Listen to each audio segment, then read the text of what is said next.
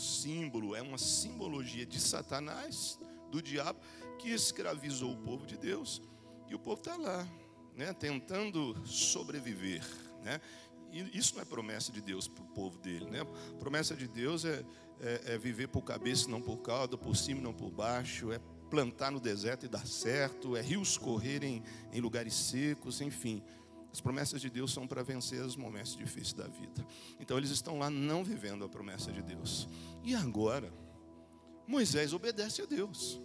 Moisés representando o líder, porque quando Deus quer fazer uma coisa grande na terra, ele revela a vontade dele para uma pessoa. E essa pessoa vai precisar da ajuda de outras pessoas. Mas quando Deus quer fazer algo, ele se revela a alguém.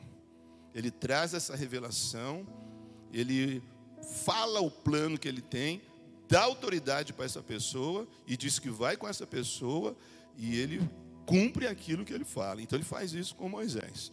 E agora Moisés vai lá nessa incumbência de tratar com faraó. E quando eles chegam, ele vai lá, ele e Arão, o irmão dele, né? Porque ele estava amedrontado, né? Falou, mas eu vou falar com, com, o presidente do Egito, era a nação mais poderosa da ocasião. E, mas, né, Senhor, eu, eu, ele tentou, né? Toda desculpa, né? Igual o crente que não quer fazer aquilo que Deus manda, né? Acha que ser crente é sentar dentro da igreja e ouvir palavra, né? Não, Deus não mandou para isso, não. Moisés estava pensando que era assim, não, eu sou pastor, eu tenho sangue judeu, hebreu, é, eu tenho uma promessa, né? Eu sou filho de Abraão. Não, Moisés, levanta aí, eu tenho uma incumbência para cada um do meu povo escolhido. Vai lá e liberta o meu povo. Então ele vai lá. E agora ele está tratando com o rei do Egito. E de repente eles estão conversando, né? Moisés está falando, o faraó, Deus está mandando você libertar o povo dele. Libertar, nós vamos andar caminho de três dias, nós vamos oferecer uma grande festa ao nosso Deus, nós somos povo de Deus, e, papa, e, e, e faraó zomba dele. Ah, quem é o Senhor? Eu não quero Senhor. Moisés, num momento difícil, ele pega e fala para Arão: joga o cajado, a vara no chão. E aquilo se transforma numa cobra. E aí, Faraó não se intimida com isso, chama os magos, os sábios dele, os assessores na área espiritual dele, que jogam suas varas de mágico e elas também se transformam em cobra. E aí vem a, a, a vara que era agora é uma cobra de Arão e engole as demais. Gente, que trem que é esse? Está na tua Bíblia. Então nós não podemos ignorar coisas que a palavra de Deus nos traz, pensando que a vida é só o que nós estamos vendo, que a vida é só isso aqui, ó. diante desse mundo físico aqui, Existem coisas invisíveis aos nossos olhos.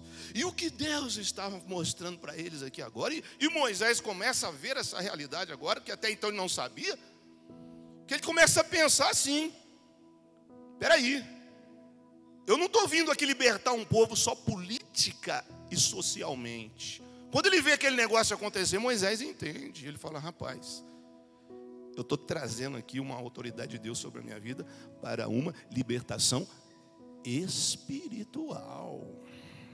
Então Moisés começa a entender que agora estava declarado ali, não era uma guerra entre duas nações, não era uma, um problema político, não era uma questão só de uma escravatura é, de uma nação contra outra, que pega um povo, faz dele vassalo e dependente. Não. Ele começa a ver que existia uma guerra espiritual para libertar o povo exatamente como é hoje. Sabe por que, que muitas pessoas às vezes não se dão bem na igreja? Porque elas querem trilhar a vida delas no caminho de Deus, achando que as coisas são só o que os nossos olhos me mostram.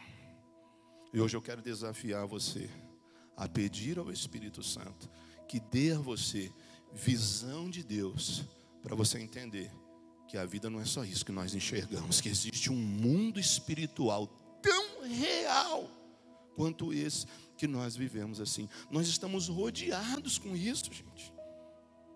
Doenças, problemas financeiros, tá tudo aqui dentro disso aqui, ó. Tudo está dentro disso aqui.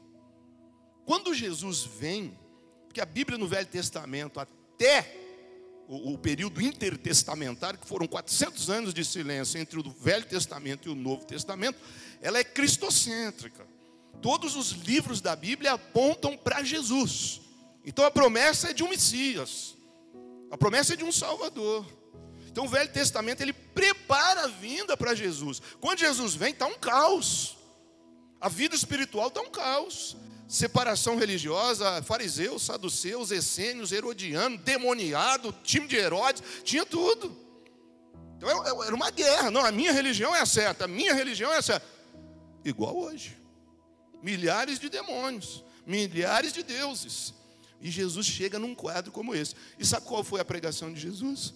Ele fala assim: ó, o reino de Deus é chegado a vós. Arrependei-vos agora dos e confesse os seus pecados. Engraçado, né? Ele vem com essa pregação. E aí ele começa a falar sobre isso. E sabe o que começa a acontecer? Começam a ter aparência de coisas espirituais, além do que o povo estava acostumado a ver. Escute esse versículo, Mateus 12, 22, que diz assim: Então levaram a Jesus, Jesus está no ministério dele ali, estava andando para lá e para cá, vai lá para Galiléia, vem para a Judéia, vai na, na, na, margem do Rio Jordão, enfim, ele está é, é, andando por toda a terra de Israel. Então ele chega num lugar, levaram a Jesus um homem que era cego, olha isso. Um homem que era cego e mudo porque estava dominado por um demônio. O quê? Jesus curou e ele começou a ver e a falar. Olha o que a Bíblia diz, gente. Peraí, problema de cegueira, então nós temos que procurar quem? Oftalmologista, poxa. Não é? Ué, problema de. Não fala, ele é mudo. Eu nem sei quem que trata na área de, que não fala. Se é que tem médico para isso, é. Mas de repente, alguém que não enxerga e que não fala, vai até Jesus, que representa aqui a igreja, o povo de Deus, e ele põe a mão e faz uma oração. E essa pessoa volta a falar, e essa pessoa volta a enxergar. Então, opa, nós estamos vendo aqui em muitos outros textos que enfermidades nem sempre vêm da área é, biológica, genética ou só física, que existe enfermidades com origem no mundo espiritual. E já vou adiantar que eu quero orar por você hoje. Essa doença que não cura com remédio vai cair por terra hoje aqui em nome de Jesus, cara. Eu creio nisso, gente. Paulo vai ensinar que o culto da igreja é um culto vivo, por isso que a gente grita, por isso que a gente chama a presença de Deus. Que nós servimos um Deus vivo e presente. E no culto ele diz que a palavra de Deus não vem de sabedoria humana, ela vem do Espírito, Espírito e vida. Isso que eu estou pregando aqui não é um stand-up, isso aqui é a palavra de Deus que muda a tua vida, que repreende todo mal e faz você viver melhor. A Bíblia está cheia disso. A palavra de Deus diz que uma mulher 18 anos andava assim, ó, encurvada. Você já pensou? Assim ou assim, não sei. A palavra de Deus. 18 anos, encurvada, cocunda, problema na coluna, sei lá. Mas naquele dia a vida dela mudou. Ela achou um grande médico, que a Bíblia vai dizer, que expulsou um demônio da vida dela. Né? As pessoas não queriam muito aquilo. Ele falou: Olha, mas eh, como que eu não vou fazer o bem para uma filha de Abraão, para uma mulher que Deus ama, que está escrava de, do diabo por 18 anos? Já pensou? 18 anos sem andar encurvado? Talvez tivesse gastado com tratamento, com remédio para tirar a dor, para tirar aquele incômodo. Que aquela mulher não enxergava, só olhava para o chão, mas agora quando ela encontra Jesus, ela começa a olhar na linha do horizonte, ela é curada. Mas o que interessa para nós é que hoje era a origem da doença, gente. E o que mais? Poderia dizer tanta coisa. A palavra de Deus diz lá no Velho Testamento, no livro de Daniel, que Daniel começa a ter agora uma revelação de que o tempo de escravidão na Babilônia tinha chegado ao fim e ele começa a orar para saber o que faz. Ele começa a orar para dar uma direção para os remanescentes. E ele começa a orar, orar, e ele vai para um jejum, ele fica orando 21 dias. E no 21 primeiro dia, ele tem uma visão. E ali vem um anjo e fala para ele: Daniel, tu és quase que perfeito aos olhos de Deus. Deus te ama, tu és precioso aos olhos do Todo-Poderoso. Eu vou te dizer uma coisa, Daniel: olha, desde o primeiro momento que você começou a orar, essa oração já estava na presença de Deus, mas eu tenho me demorado 21 dias para trazer a você essa resposta, porque eu tive que guerrear contra a potestade do rei da Síria. Olha isso aqui, cara.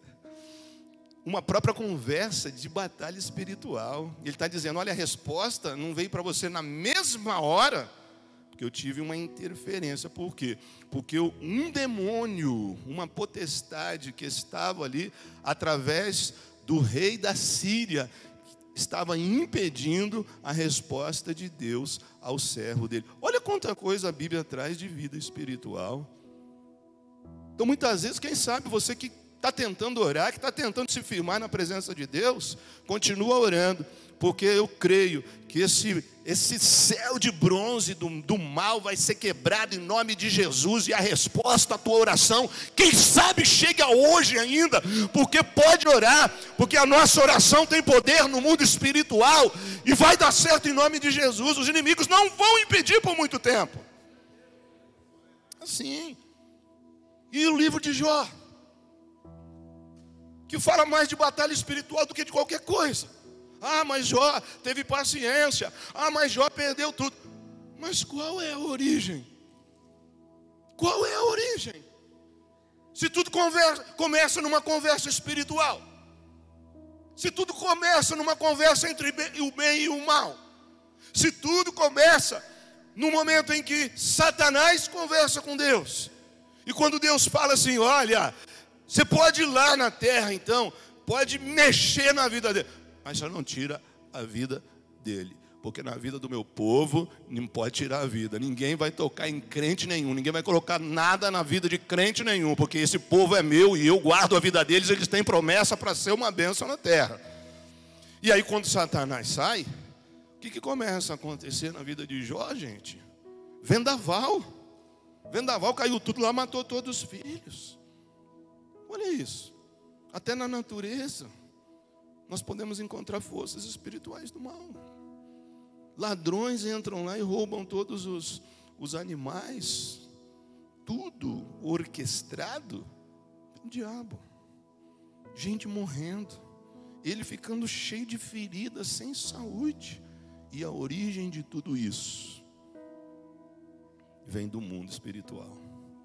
Eu já poderia até parar por aqui, porque eu acho que você já está se convencendo que existem coisas na nossa vida que o remédio não vai curar. Existem coisas na nossa vida que a tecnologia não vai mudar nada. Que a medicina vai ficar um pouco para trás, que a inteligência do homem vai ficar no meio do caminho e somente usando as armas de Deus é que você vai chegar lá do outro lado. Está se convencendo disso? Eu preciso falar mais disso, não, né? Olha outro texto aqui, ó. Quando eles chegaram perto da multidão, um homem foi perto de Jesus, ajoelhou-se diante dele e disse: Senhor, tenha pena do meu filho, ele é epilético, enfermidade mental emocional. Olha, consegui falar de todas, hein? Física, espiritual e agora mental. A pessoa caía com, com epilepsia. E ele tem ataques tão fortes que muitas vezes cai no fogo na água. Eu trouxe meu filho para os seus discípulos a fim de que eles curassem, mas eles não conseguiram. Jesus respondeu: Gente mais sem fé, Graças a Deus isso não acontece aqui na DAG. Aqui não passa nada. Nós colocamos a mão e nós mandamos embora em nome de Jesus. Né? Não sei que igreja que era essa aqui, que a gente sem fé passou alguém lá e não conseguiu. Até quando ficarei com vocês? Até quando terei de aguentá-los? Traga o menino aqui. Lembra o que eu falei? Qual era a enfermidade dele? Epilepsia. Então, Jesus deu uma ordem, o demônio saiu. Olha isso. E no mesmo instante, o menino ficou curado. Né? Não vamos colocar um pensamento religioso que tudo é do diabo. Mas o motivo dessa ministração hoje é você enxergar a tua vida. E você ver o que é espiritual e o que não é. Porque senão você vai lutar a, a, a batalha errada.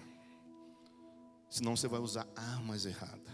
Vai usar o espiritual no que é físico, né? Que às vezes você tem que ir no médico. Às vezes você tem que tratar. Às vezes você precisa tomar um remédio. Mas às vezes você não precisa. E às vezes você está tentando na medicina e na tecnologia. E isso pode ser resolvido hoje diante do altar de Deus. Oh, oh glória.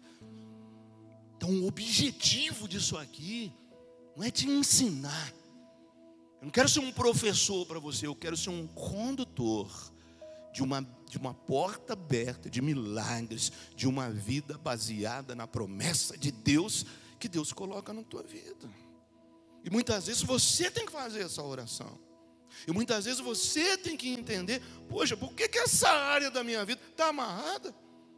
Porque são muitas as coisas, as considerações que prendem a nossa vida nessas coisas aqui, ó. Assim como Israel foi convidado para ir para o Egito, e aí de hóspede se tornaram escravos.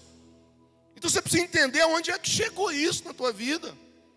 Porque são muitas considerações, né? Talvez a primeira, nós falamos muito disso lá no encontro, talvez a primeira dessas seja por causa dos teus antepassados, ué. Você sabe que a maldição acompanha a tua vida até a terceira e quarta geração. Ou que os nossos avós, bisavós e trisavós fizeram ali, ainda tem conotação na nossa vida. E uma pessoa que ela é leiga na palavra de Deus, acha que nada disso é real, ela sofre. Talvez viva uma vida inteira escravizada numa área da vida dela por inimigos, porque não teve coragem de entrar numa igreja, abrir o coração e acreditar que Deus é Deus e que existe a força do mal. Não falei de uma mulher de 18 anos, você vai ver uma com, um, com 30 anos. E gente que vive uma vida inteira, porque não sabe que existe esse mundo que nos rodeia. Então, as, como chega, como isso nos prende, são, vem de todo lado do que os nossos antepassados fizeram, nós precisamos fazer uma oração para cortar essa maldição sobre a nossa vida. Deus ensina isso, daquilo que eles fizeram, ou de coisas que nós mesmos fizemos. Né? Eu só fazia coisa no mundo, e hoje eu posso falar mais, tem muita gente que me conhece lá do mundo lá, que eu, eu acho que é eu que usava o diabo, porque é, é só bobagem. Eu tive, gente, isso quando eu vim para a igreja não foi resolvido, não.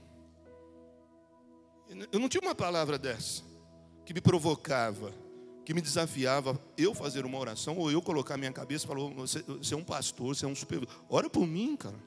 Porque você vai ver Jesus pondo a mão na mulher de 18 anos e libertando. Então, às vezes, tem que ser esse tipo de oração de colocar a mão, de orar, de pedir a Deus, e aquele mal vai ser cortado pela raiz imediatamente. Não fazia muitas coisas, só fazia coisa ruim, só estava em ambiente em que os anjos talvez não, não pudessem entrar, porque eram ambientes que me faziam a vida ser inclinada sempre, sempre o pecado, obviamente.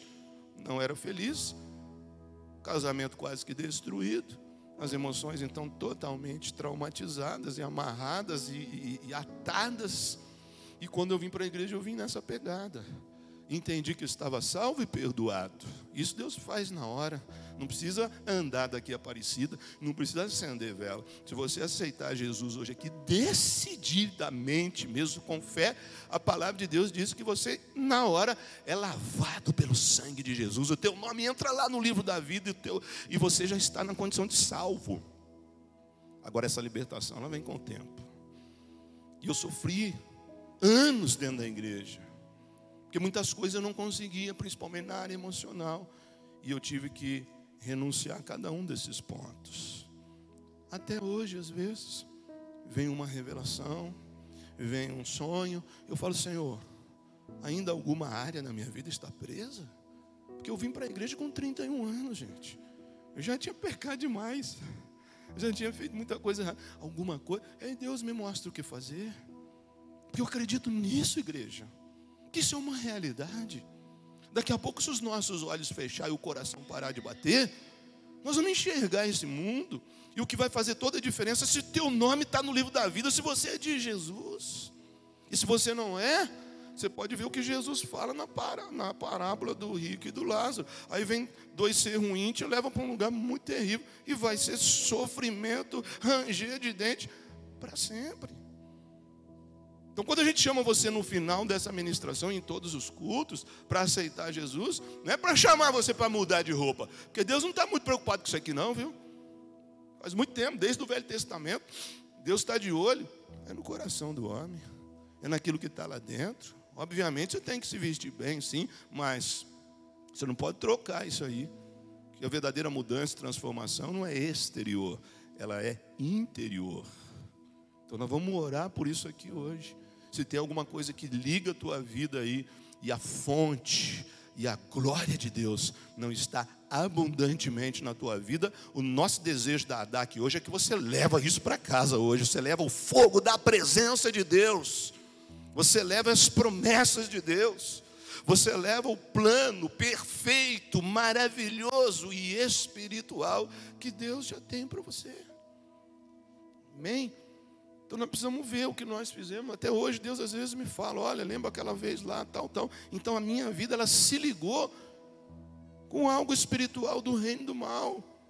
E a gente precisa muitas vezes confessar o pecado, pedir perdão para pessoas, fazer uma oração nessa linha aí, Deus, liberta essa área da minha vida aqui agora. Eu não estou conseguindo compreender, eu, eu tenho dor de cabeça quando leio a Bíblia, ou seja, tem gente que não consegue ser feliz, tem gente que não consegue ser próspero mesmo sendo dizimista, tem gente que nem consegue dizimar, né? comprava droga e cachaça fácil, mas para vir aqui para dar 10 contos aqui na igreja, cai endemoniado no meio do caminho. Deus vai te libertar hoje, rapaz. Você vai ser abençoado e abençoador, em nome de Jesus. Oh, meu Deus. Então é muita coisa. Né? Quem teve ligação com esoterismo, astrologia. Astrologia no tempo de Jesus era a coisa mais pura. Tanto que quando Jesus nasce, os magos foram lá, eram os astrólogos. Só que naquela época, diferente do que é hoje. A astrologia hoje, que entrou signo, ela se ligou muito com esse mundo espiritual do mal. Como é que pode um crente abrir o jornal? Deixa eu ver aqui qual que é a minha cor hoje. Deixa eu ver o meu número aqui hoje. Deixa eu ver o que, que vai acontecer. Sai disso em nome de Jesus. Vai ler a Bíblia que Deus já está te dando de graça já. Oito mil promessas na palavra dele de bênção sobre a tua vida. Não cai nisso não. Então essas coisas disfarçadas às vezes amarram a nossa vida. Gente que gostava de consultar essas coisas, eu vim do Espiritismo, gente. Eu vim da macumba, eu vim de dessas coisas, porque me ensinaram isso. Eu não venho de família crente, eu venho de família espírita, eu venho de família totalmente comprometida com o mundo das trevas. Por isso que a minha família morria de câncer todo mês, morria um primo, morria uma prima, morria alguém, todo mês. Mas quando alguém da minha família levantou a mão para Jesus, aquela maldição foi cortada. E hoje ninguém morre mais disso. Hoje eles morrem para o mundo e nascem para Jesus. Então é assim, os fatos são muitos. Às vezes, num lugar que você mora, nós vimos aqui que o anjo de Deus lutou contra um principado que tomava conta da Síria, da Pérsia na época. Na Pérsia, viu? Perdoa aí, na Síria, Pérsia. Então são regiões que são consagradas. Existem regiões, países, estados, que o, o, governante, a pessoa responsável por aquele lugar, ela entregou a chave daquele lugar para os inimigos. E aí vai alguém que não sabe nada lá, fica nessa opressão fica debaixo dessa perturbação. Tudo que planta parece que não dá certo. Então, o, o cristão, a igreja, ela tem que enxergar isso. Ela tem que entender isso. Saber qual é a hora de sair. Saber o que tem que fazer cada dia lá. Lá em Romanos 10 ah, e 2, Paulo fala assim: olha, o, o judeu, ele era, ele era muito certo com Deus, mas ele foi ignorante, porque ele não compreendeu. Ele tinha muito zelo com as coisas de Deus, mas ele não, ele, ele não foi consciente a respeito desse momento agora que Jesus era o Filho de Deus, sim. Isso quer dizer para nós que você tem direito de saber o que deve fazer. Deus não quer você aqui orquestrado por uma religiosidade. Você tem direito ao Espírito Santo que te dá sabedoria, revelação e inteligência para orar e para saber tomar as maiores decisões na tua vida. Porque muitas e na maioria das vezes você vai estar sozinho. O líder não vai estar do lado, o supervisor não vai estar do lado, o pastor talvez esteja incomunicável. Então você já tem alguém aí que mora dentro de você. É o Espírito Santo que vai te dar sabedoria e vai falar através da tua boca, porque você tem que dar certo aonde quer que você viver. Em nome de Jesus, cara. Por isso que essa palavra. E não adianta só a gente orar aqui, a concessionária dá, que não para de vir carro, vir carro. É claro que Deus quer. Mas esse carro que está orando aqui, nós acreditamos que os demônios não vão fazer sofrer acidente. Nós, nós oramos aqui para que, se você comprou esse carro aí usado, tudo que foi tocado, tudo que foi consagrado, você não sabe o que aconteceu. Então você vai pôr um óleo lá e vai falar ó, agora esse carro aqui é de Jesus, agora, viu? Eu não vou colocar adesivo, não. Eu vou é, orar aqui, vou consagrar a ti. E todo demônio que entrou aqui não vai entrar mais. Quem vai entrar comigo aqui é o Espírito Santo. Quem vai andar com esse carro comigo aqui é anjo. Eu consagro a minha casa, eu consagro o meu emprego, eu consagro a minha cama, eu consagro tudo que é meu por causa dessa questão do mundo espiritual, na batalha espiritual. Amém? Às vezes a pessoa trabalha numa empresa que é, que é consagrada, né? Aí, pastor, então amanhã eu vou pedir conta. Não vai pedir conta nada. Você está lá, sabe por que você está lá? Porque você é luz naquele lugar e Jesus precisa de você lá. Se for para você sair, Deus vai falar com você, mas não vai sair, não. Você vai estar lá, não tem jeito, senão você não vai comer em lugar nenhum, não você não vai comprar, não entra nessa loucura, não. Você precisa entender o que é que você precisa fazer. É exatamente lá que você precisa ficar, porque você é a única chance de salvação para aquelas pessoas. Ai, pastor, mas tem um monte de imagem. O homem é maçom, o outro é macumbeiro, o outro. E você é de Jesus mais forte é o que está em vós do que o que está no mundo. Então vamos lutar isso, gente. Vamos lutar isso. Vamos chegar aqui, vamos orar, vamos adorar, mas vamos entender que até essa, essa a música daqui é arma espiritual contra o inferno. Tudo aqui nós estamos pregando, aqui eu estou distribuindo armas para vocês. Armas de, para libertar tua mente, para você não, não cair no engano e achar que a vida é só isso, de colocar sonhos na tua vida, de terminar a tua faculdade, de formar em duas, três faculdades, de ter profissão, de ganhar bem, de ser rico até, mas sobretudo de ser um homem e uma mulher de Deus, de enfrentar, de saber. Agora, outra coisa, ah, pastor, mas eu tenho medo. Ah, mas eu não gosto de. Aí não tem jeito. Quanto a isso, você, nem os crentes do passado, nem os crentes do futuro, nem eu, nós não temos opção. É por isso que estou falando sobre isso hoje, que às vezes a pessoa vem, faz tudo errado lá, está na mão do inimigo, nem sabe como Israel. Eu vou lá para libertar Israel, mas de repente eu vejo uma guerra espiritual declarada. A pessoa só vai descobrir isso quando vem para a igreja. Nossa, sério? Eu estou sentindo meu braço, estou sentindo que parece que está entrando alguma coisa. É, a pessoa começa a cair na real. Então não tem como, gente. Você só tem duas opções: pegar a espada e o escudo e entender que a partir de agora você é um soldado do exército de Cristo. Antes de tudo, que Paulo já explicou isso muito bem em Efésios, que a tua briga não é com a tua família, que a tua briga não é com a igreja, tua briga não é competência de ministérios, que a tua briga não é com o irmão que não fala o que jeito que você quer, que não age o jeito que você quer, essa briga de carne e sangue. Enquanto nós estamos brigando aqui, essa, essa outra batalha, pela qual a igreja é convocada, está ganhando terreno na tua vida. Todos nós aqui, até quem começou hoje. Se você aceitar Jesus hoje, você está no mundo de 50 anos. Você vai aceitar Jesus, você já vai sair com um punhalzinho daqui, já um escudinho bem pequenininho. Você já vai lutar. Pastor, mas eu não sei nada. Mas ninguém sabe nada, não. Nós sabemos uma coisa: mais forte é o que está conosco. O diabo já perdeu essa guerra em nome de Jesus. Mas entender que muitas questões que estão nos atrapalhando e tirando a nossa prosperidade, destruindo os nossos casamentos, destruindo os nossos sonhos, não é só por questão social, e sim espiritual. A igreja não pode errar aqui, gente. A palavra de Deus diz: o meu povo perdeu porque faltou conhecimento. Sabe por que queria sua bênção? Porque num dado momento esqueceu que existe essas coisas, que tem o mal sim, que tem gente que infelizmente já vendeu a vida lá para o inimigo que vai lá, que põe nome lá, que entrega lá o, a família de alguém, encomenda uma maldição, que, que pena.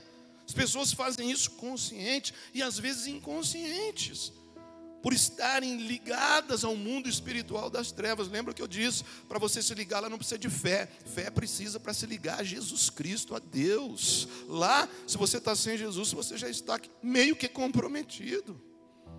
Porque o pecado te liga a isso. Porque o pecado sem Jesus te leva para o mal. Todas as idades. Então, quando você vem com toda aquela dificuldade, que o inimigo não quer te perder, você vem, entrega a tua vida para Jesus, ali é o começo, você é revestido. A palavra de Deus diz sim, que Ele te dá espada, que Ele te dá escudo, que Ele te dá sapato do Evangelho, botas espirituais, que Ele te dá capacete da salvação, coraça da justiça, cinto da verdade, te dá o Espírito Santo, põe você autoridade, porque você é um guerreiro do mundo de Deus, sim! Oh, glória! Oh, glória! Oh, meu Deus! Eu acho muito importante essa palavra, gente. Nós não podemos perder. Olha lá, nós já estamos chegando no fim. Daqui a pouco nós vamos estar falando sobre arrebatamento. Sempre digo isso aqui, quase todas as minhas pregações. Você está esperando a solução do mundo? Troca esse disco, cara. Não vem. Eu não estou sendo pessimista, não. Eu estou sendo obediente à palavra de Deus. Vai lá para o Apocalipse e vê o que vai acontecer no final do mundo. Ué. E se você não está enxergando isso, pede a Deus para que dê, dê visão espiritual para você hoje. Não tem jeito. Como é que pode uma pessoa estudar, estudar, ser um médico, um engenheiro, um arquiteto, um, um profissional, e não acredita em Deus? Como é que pode isso? Pessoa tão inteligente, estudou, fez tanto cálculo. Não acredita em Deus, não, não. Tá bom, a palavra está aí. O mapa da mina da tua eternidade está na tua mão. É, carrega ela no papel ou, ou de forma digital, mas você precisa ler. Então não tem jeito. Ah, eu não, eu não quero lutar essa guerra. Então você está do outro lado. Porque Jesus convoca gente que vai guerrear. E ele já determinou: as portas do inferno não vão poder deter a igreja dele na terra. Você precisa se encorajar. E você precisa começar a levantar a tua mão, porque você, como servo, como filho e filha de Deus, você é príncipe, você é princesa, você é sacerdote, você é sacerdotisa, você é o dono da tua casa lá, você que é marido, você é o patrão espiritual. Deus colocou uma incumbência na tua mão de você trazer a tua família para a igreja, de você abençoar os teus filhos, de você ser um bom marido, assim como a mulher. Isso é lutar suas guerras. Isso é abençoar a tua família. Lá enquanto gente está indo lá, meia-noite, sexta-feira, na encruzilhada, lá vão matar não sei o quê. Você vai orar na tua rua, a hora que você chegar lá, falou, tranca a rua, está tudo estrancado aqui hoje. Aqui é Jesus Cristo, nós vamos colocar anjo de Deus aqui. Esse bairro é consagrado a Jesus Cristo. Assim como o centro da cidade de Caraguá, nós entregamos para Jesus. Nós temos que declarar isso, é. Vamos deixar na mão do mundo? Pode levantar imagem em cima do monte, pode fazer o que quiser, mas nós sabemos quem é que está conosco. Nós sabemos já quem é mais forte. E está na hora da igreja tomar posse, gente. Está na hora desses jovens tomar posse e falar lá para o tráfico de droga, não, eu sou diferente, meu. Nós vamos é, arrancar das mãos aí do tráfico, da prostituição, os jovens, porque a força está nos jovens, nós vamos ser jovens cheios do Espírito Santo. Entenda isso. Entenda isso. E só tem um jeito de nós sairmos daqui vitoriosos hoje. Você é, você peca porque é pecador ou é pecador porque peca? Responde aí. Você peca porque é pecador ou é pecador porque peca? Não é a mesma coisa. A segunda parte está errada.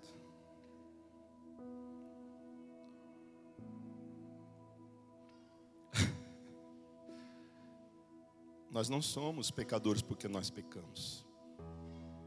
Essa, essa, essa pergunta vai destravar a mente de, todo, de muita gente. Porque tem muita gente que acha assim: ah, eu pequei, eu não posso fazer o que Deus me chamou para fazer. Eu pequei agora. Não, você não é pecador, porque você peca. Você peca, porque você já é pecador. Nós nascemos pecadores. Antes de cometer qualquer pecado, nós já precisamos de Jesus.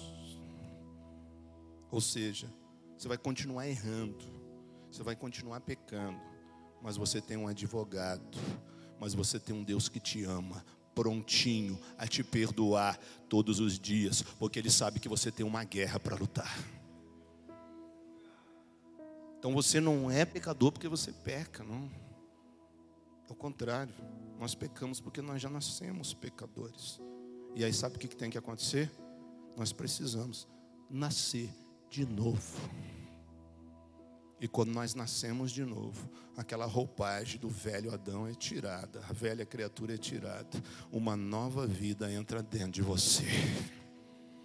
Você espiritualmente é colocado e revestido como um soldado, uma soldada de Deus ali, e você tem autoridade na tua casa, você tem autoridade no teu trabalho. Não importa que teu patrão é, que a tua família foi, importa é o que você é em Cristo Jesus. Mil vão cair ao teu lado, dez mil à tua direita, mas tu não serás atingido. Toda ferramenta preparada contra ti não prosperará, e toda língua que se levantar contra ti em juízo ou não, já caiu por terra no nome de Jesus. Isso é guerrear a guerra, irmão. É não entregar a tua vida. É não entregar os teus filhos. É não entregar os teus sonhos. E eu creio que nesse momento você já está entendendo o ponto da tua vida. Você vai pôr isso aqui no chão, no altar. Daqui a pouco nós vamos orar por você.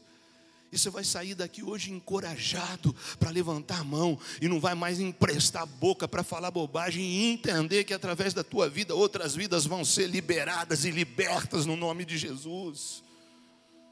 É isso, cara. Levanta a tua cabeça, corintiano.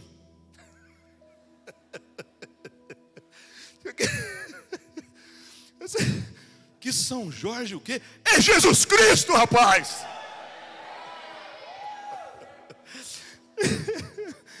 Porque tem crente que.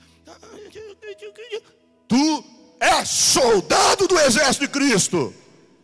Que coisa, rapaz. Olha lá. Jesus, é, é assim mesmo. Você pode tacar espadinha pequena, então você vai lutar com os demoninhos pequenos. E na medida que você vai conhecendo mais a Deus, você vai crescendo mais. A palavra de Deus chama isso de regeneração espiritual, crescimento na graça e no conhecimento. Daqui a pouco a tua espada está buscando lá na esquina, assim, ó, vai chicote, vai qualquer coisa. O importante é você saber que essa guerra espiritual está ao teu derredor e você tem algo a fazer. Você tem muito gigante para derrubar e vai conquistar em nome de Jesus. Caraguatatuba está aqui, ó, debaixo dos nossos pés, comprometido com Jesus Cristo. E no que depender de nós, nós vamos tomar posse da nossa vitória enquanto nós estivermos aqui. Concorda comigo ou não? Glória a Deus, irmão. Glória a Deus. Eu acredito que amanhã você vai viver coisas diferentes. Eu acredito que amanhã você vai se enxergar como alguém escolhido por Deus para libertar pessoas, para fazer alguma coisa. Deus não pode usar Paulo, Deus não pode usar Pedro, Deus vai usar o Diego, o Cleito, o Tato, Deus vai usar o Piá, Deus vai usar você. Desde que queira.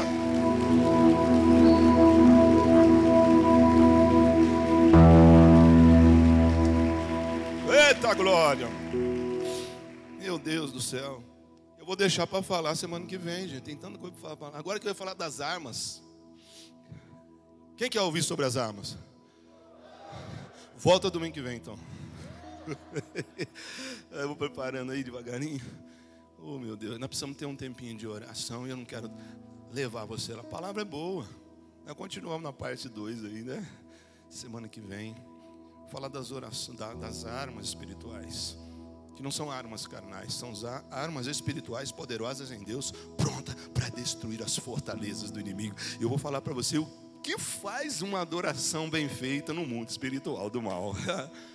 Por que, que, o diabo põe vergonha em você? Entra dentro da igreja de Deus. Ele não vai adorar Jesus, não. É porque, você já ficou sentado o dia inteiro? Vai ver adoração no templo? Sabia que no templo não tinha cadeira, não? No, no lugar dos sacerdotes? Sabia que no tabernáculo não tinha cadeira, não? Os ofícios sacerdotais eram feitos em pé. E quando muito cheio da Shekinah de Deus, caía no chão. Ou seja, adoração tem que ser viva, irmão. Adoração tem que ser viva. Por isso que aqui nós adoramos em pé. Por isso aqui nós damos para Deus o que Ele merece. Eu vou falar isso domingo que vem. Qual é o poder de você orar voltado com as mãos lá para Jerusalém, lá para o hospital, para matar esse demônio da Covid, lá para a tua casa, para despertar aqueles que estão desviados, lá para o teu emprego, lá para você ter aumento, lá para qualquer lugar onde você tiver fé, e você vai ver o poder disso. Vou falar do jejum e vou falar sobretudo da oração que o poder da oração faz até a muralha de Jericó cair, você entra, pega as riquezas lá. Então por isso você tem que orar. Amém? Mas eu amo isso aqui, gente, ó. Eu amo isso aqui.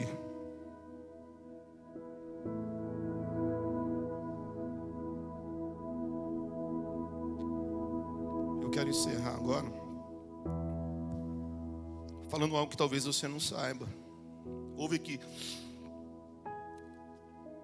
porque existe um Brasil mal contado nas escolas. Um Brasil que nós conhecemos como brasileiro, nós estudamos um pouco e fomos ensinados de um jeito. Mas eu quero despertar você hoje a entender que o Brasil tem uma conotação espiritual e bíblica que você nem imagina. Eu estou falando isso aqui já para os supervisores e líderes há muito tempo. O ciclo do evangelismo mundial vai se encerrar no Brasil, viu? Ele nasceu lá na Ásia, lá em Jerusalém, deu volta lá. Você pode estudar a história da igreja, você vai ver avivamento lá daquele lado, você vai ver avivamento na Rússia, na Europa, você vai ver avivamento atravessando o Atlântico, indo para o Canadá, para os Estados Unidos. Mas o Brasil nunca teve um, um avivamento. Porque esse tempo está chegando agora.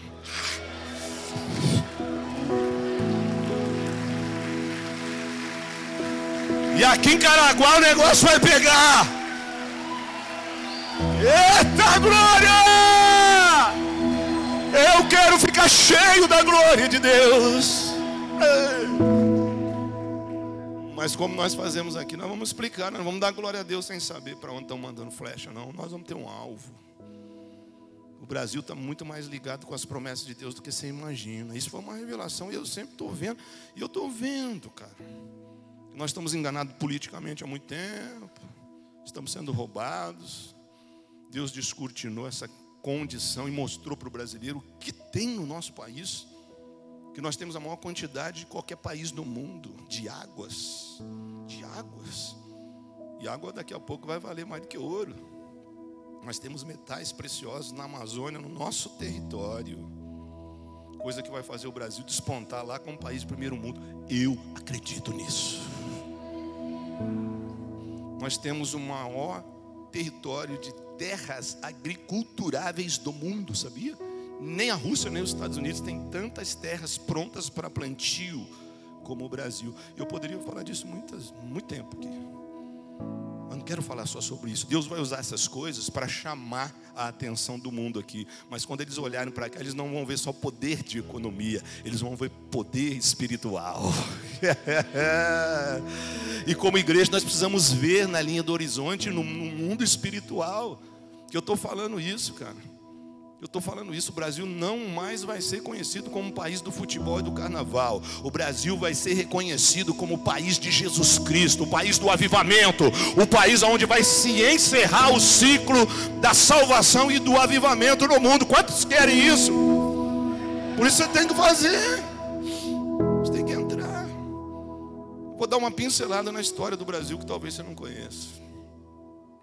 Quando o Brasil foi descoberto, o rei de Portugal chamava-se Dom Emanuel. E Emanuel na Bíblia significa Deus conosco. Dom Emanuel mandou 13 caravelas, que na verdade não vieram 13, vieram 12, comandadas por um homem chamado Pedro. Então, o Brasil foi descoberto por mandamento de Emanuel, mandando doze mais Pedro.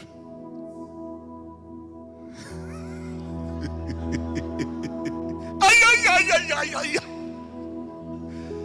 O Brasil foi descoberto por ordem de Emanuel, que mandou Pedro com mais doze. Olha a Bíblia, rapaz. Vieram para cá, atravessaram o oceano e chegaram nas terras brasileiras no dia da Páscoa. Olha que interessante.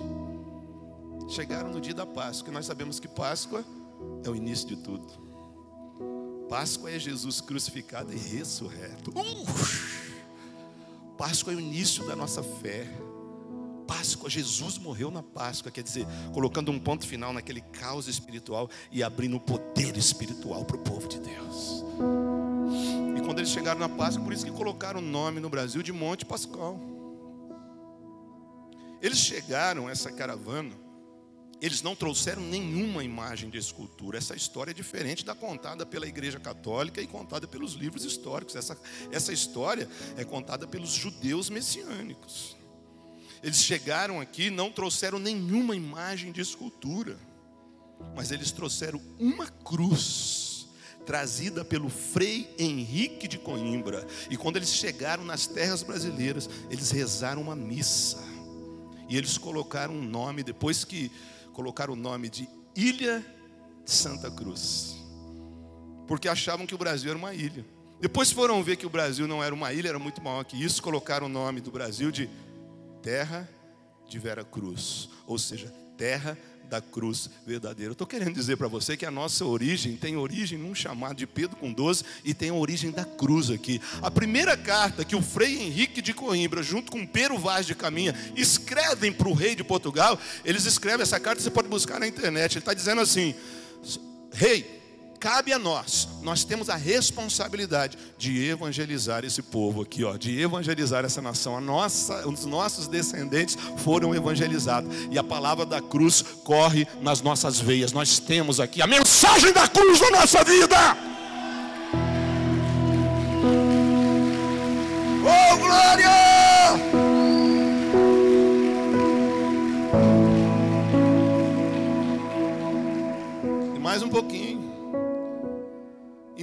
Nós pensamos que essas caravanas vieram com muitas pessoas, que nós contamos muitas vezes essa história, com pessoas angustiadas, com pessoas condenadas lá em Portugal, com pessoas deterioradas no emocional, escravo, gente confusa, gente em dúvida, gente amargurada, gente de moral baixa. E ó, não foi só isso não. Os judeus messiânicos contam que no meio dessas caravanas, olha isso aqui, gente. Vieram na colonização do nosso Brasil muitos judeus fugindo da Inquisição na Europa. Inclusive, Cristóvão Colombo é um judeu que descobriu a América. Muitos judeus vieram juntos. Entre eles veio um judeu chamado Barzilai. Olha essa. E quando ele chega no Brasil, o judeu ele tem visão de comércio ele logo vê aquela madeira forte que tinha aqui, que era chamada de pau de ferro. E ele, com visão no comércio, ele começa a exportar essa madeira pau de ferro para a Europa, lá no Castelo de Versalhes, para fazer móveis, para fazer navios. Até hoje tem muitas coisas construídas na Europa com o pau de ferro do Brasil. E ele colocava uma plaquetinha aqui, ó, pau de ferro, pau de Barzilai. Então começaram a falar pau de Barzilai, pau de Barzilai, pau Brasil. Esse homem, ele exportava. Quando você chega na imigração lá em Israel, Barzilai é o nome dele, quando você chega lá para ser entrevistado pelo, pela, pela alfândega ali, eles perguntam, de onde você vem? E aí você fala assim, eu sou brasileiro. Aí eles falam assim, Barzilai? Porque Barzilai em hebraico significa brasileiro. Agora, quem foi Barzilai na Bíblia? Você que conhece e estuda a palavra de Deus sabe que Barzilai, quando Davi estava fugindo do seu filho Absalão, e ele estava num momento mais difícil da fuga dele, ele estava descalço, com a cabeça coberta, passando necessidade, doente, Barzilai chega até Davi e leva para ele água, bacia, cama e comida. Sabe o que isso significa para nós? Ao Brasil, o Brasil é encarregado de socorrer os reis que estão morrendo no deserto. O Brasil tem a incumbência de socorrer as nações que estão morrendo no mundo espiritual e econômico. O Brasil Assim como Barzilai é amigo de Davi, o Brasil é amigo de Israel. Nós temos uma ligação. E tem muita, muitas coisas. Sabia que esse costume de, de antigamente, hoje tá, parece que está quebrando isso do, do filho falar, é, é, benção pai, benção mãe. Isso não é um costume católico. Isso é um costume judaico. É o judeu que faz isso. Benção pai, vai dormir, benção pai. Aí o pai fala, Deus te abençoe, meu filho. Quando acorda, benção, mãe. Aí a mãe fala, Deus te abençoe. Isso é um costume que veio do judeu para nós. Até no nome, gente. Brasil sempre foi escrito com Z. Talvez os mais antigos aqui lembrem quando mudou, colocaram o S. Parece que assim, uma, uma, uma artimanha do inimigo para tirar essa conotação. Porque em hebraico se escreve, o hebraico ele não tem vogal, só tem consoante. E para escrever Brasil, é B, R, Z, e aí não é I, é uma letra do hebraico, que é o Iod, que é a mesma letra que começa Israel. Então, para escrever Brasil em hebraico é B, R, Z, Iod, L, que significa Brasil em hebraico. Nós temos o I de Israel na nossa vida, nós temos aliança com Israel. Hoje nós somos o Israel de Deus na terra, e através do Brasil nós vamos salvar o mundo. Quem crê nisso, gente?